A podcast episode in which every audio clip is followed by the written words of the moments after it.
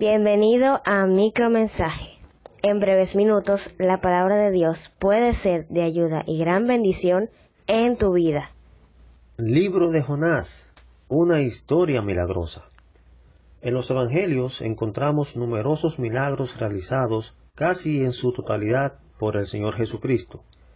La historia de Jonás, llamado el profeta rebelde, resalta por los milagros que relata en un libro corto de apenas cuatro capítulos. El más llamativo es la conversión de toda la población de la ciudad de Nínive, donde sólo se dice que eran más de ciento veinte mil personas. También Dios envió una tormenta. Otro más es que Dios ordena a un gran pez tragar a Jonás y mantenerlo vivo y consciente en su vientre. También Dios ordena al pez vomitar en tierra a Jonás.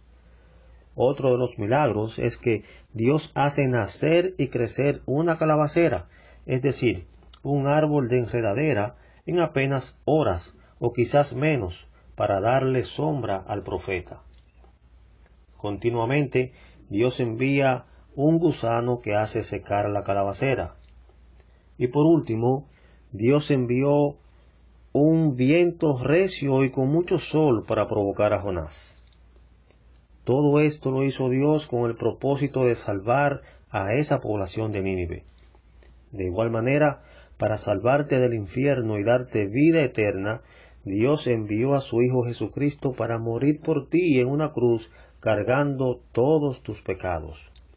Acepta hoy a Cristo como tu Salvador.